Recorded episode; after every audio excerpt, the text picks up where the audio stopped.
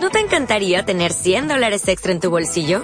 Haz que un experto bilingüe de TurboTax declare tus impuestos para el 31 de marzo y obtén 100 dólares de vuelta al instante. Porque no importa cuáles hayan sido tus logros del año pasado, TurboTax hace que cuenten. Obtén 100 dólares de vuelta y tus impuestos con 100% de precisión. Solo con Intuit TurboTax. Debes declarar para el 31 de marzo. Crédito solo aplicable al costo de la presentación federal con TurboTax Full Service. Oferta sujeta a cambios o cancelación en cualquier momento. Las diosas de cada mujer, día 46, primera lectura. Capítulo 13. ¿Qué diosa consigue la manzana de oro? La rivalidad, los conflictos y las alianzas entre diosas suceden dentro de la psique de la mujer, como sucedieron una vez en el Monte Olimpo. ¿A cuál de ellas sigue una mujer? ¿A cuál ignora? ¿Cuál es su verdadero grado de elección? Estos personajes internos representan poderosos patrones arquetípicos que compiten por expresarse, al igual que las mismas diosas griegas se disputaron en otro tiempo la manzana de oro, el precio decidido por el juicio de París. El juicio de París. Todas las diosas y dioses del Olimpo, excepto Eris, diosa de la discordia y de los conflictos, una diosa secundaria, fueron invitadas a las fiestas nupciales de Peleo, rey de Tesalia, y Tetis, la bella ninfa del mar. Eris se presentó sin ser invitada a este gran acontecimiento y se vengó por este desaire. Interrumpió las celebraciones arrojando entre los presentes una manzana de oro con la inscripción a la más hermosa. La manzana rodó por el suelo e inmediatamente fue reclamada por Hera, Atenea y Afrodita. Cada una de ellas sentía que era suya por mérito propio y derecho propio. Por supuesto, no pudieron decidir entre ellas quién era la más hermosa, así que recurrieron a Zeus para que él decidiera. Este declinó tomar una decisión, dirigiéndolas en cambio a que encontrasen al pastor París, un mortal con buen ojo para las mujeres hermosas que tendría que elegir. Las tres diosas encontraron a París, viviendo una vida bucólica en una montaña de ninfas en las laderas del monte Ida. Cada una de las tres bellas diosas intentó por su parte influir en su decisión con un soborno. Hera le ofreció poder sobre todos los reinos de Asia si él le concedía la manzana. Atenea le prometió la victoria en todas las batallas. Afrodita le ofreció a las más bellas mujeres del mundo.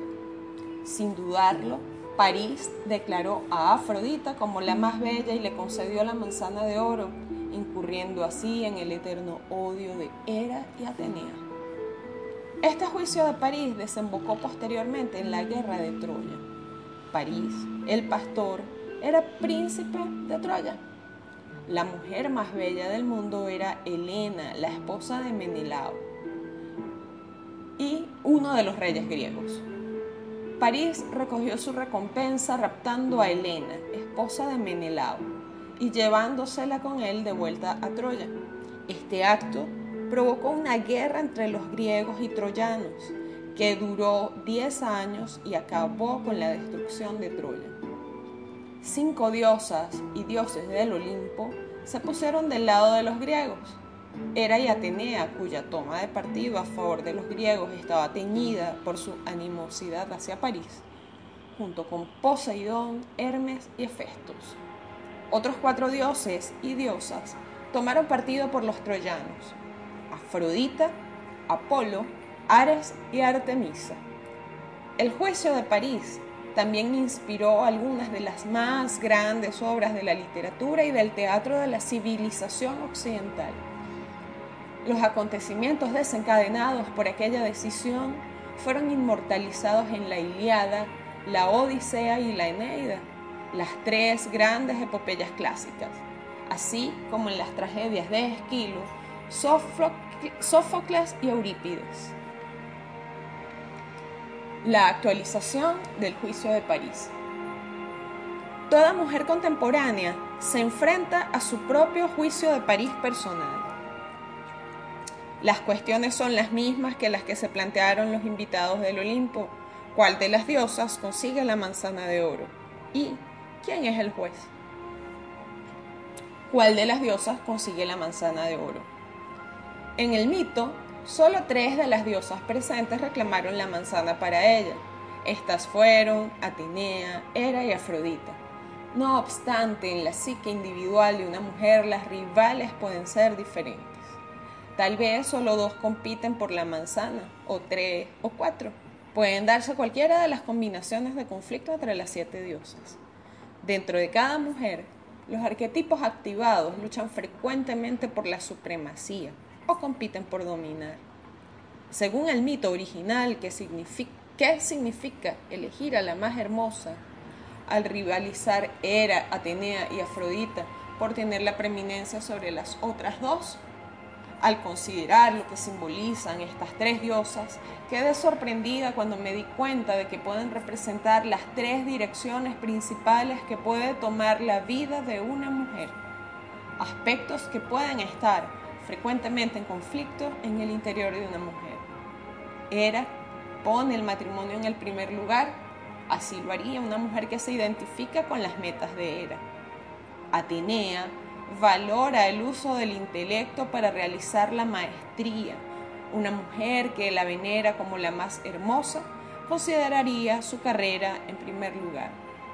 Afrodita favorece la belleza, el amor y la pasión, junto con la creatividad como los valores definitivos y la mujer que está de acuerdo con ella colocará la, vitalidad de su vida subjetiva por encima de las relaciones estables y de los logros. Estas decisiones son fundamentalmente diferentes porque cada una de estas tres diosas se encuentra en una categoría diferente. Hera es una diosa vulnerable, Atenea una diosa virgen y Afrodita es una diosa alquímica. En las vidas de las mujeres habitualmente predomina uno de los tres estilos representados por estas categorías. ¿Quién juzga? ¿Quién decide cuál de las diosas consigue la manzana de oro? Según el, mito, un mortal tomó la decisión. En las culturas patriarcales, los hombres son quienes la toman. Y por supuesto, si son los hombres quienes deciden cuál debe ser el lugar de las mujeres, la elección queda limitada a lo que les conviene. Por ejemplo, las tres K, Kinder, Kuche, Kirche, niños, cocina e iglesia, definieron en otros tiempos los límites de la mayoría de las mujeres alemanas. En un nivel personal, la cuestión cuál de las diosas consigue la manzana de oro describe una rivalidad que continúa hoy, empezando con los padres y demás familiares y continuando con las profesoras, las compañeras de clase, amigas, novios, marido e incluso con los hijos. El juicio de París continúa todavía y todo el mundo reparte o retiene manzanas de oro, recompensando con su aprobación lo que le agrada. La niña, que tiene un aspecto silencioso y solitario en su personalidad gracias a Estia, y al mismo tiempo es una jugadora de tenis competitiva debido tal vez a la influencia de Artemisa o de Atenea, y cuyas cualidades maternales, de Demeter, salen con sus primos pequeños, descubrirá que consigue más aprobación por unas cosas que por otras. Le alaba a su padre por haber jugado una buena partida de tenis o por comportarse como una pequeña madre? ¿Qué es lo que valora su madre? ¿Es la suya una famita introvertida que supone que sus miembros pasen el tiempo tranquilamente ocupados en sus propios asuntos? ¿O se trata de una familia extravertida que piensa que cualquiera que quiere estar solo es una persona extraña? Se supone que la niña se retenga, no muestra su verdadera capacidad y deje siempre lo, que el hombre gane. ¿Qué hace al respecto de lo que esperan los demás de ella? Si una mujer deja que otros decidan lo que es importante para ella, vivirá conforme a lo que esperan sus padres de ella y se adecuará a sus prejuicios de clase social sobre cómo tiene que actuar. En su vida, las diosas que han de ser cultivadas serán determinadas por los demás. Si una mujer decide por sí misma cuál de las diosas consigue la manzana de oro, basando dicha decisión en la fuerza que tiene dentro de sí esa diosa, entonces cualquier cosa que decidirá tendrá un sentido para ella. Puede que sea apoyada o no por su familia y por la cultura, pero su decisión será auténtica. Leyó para ustedes desde Caracas Jacqueline Montes.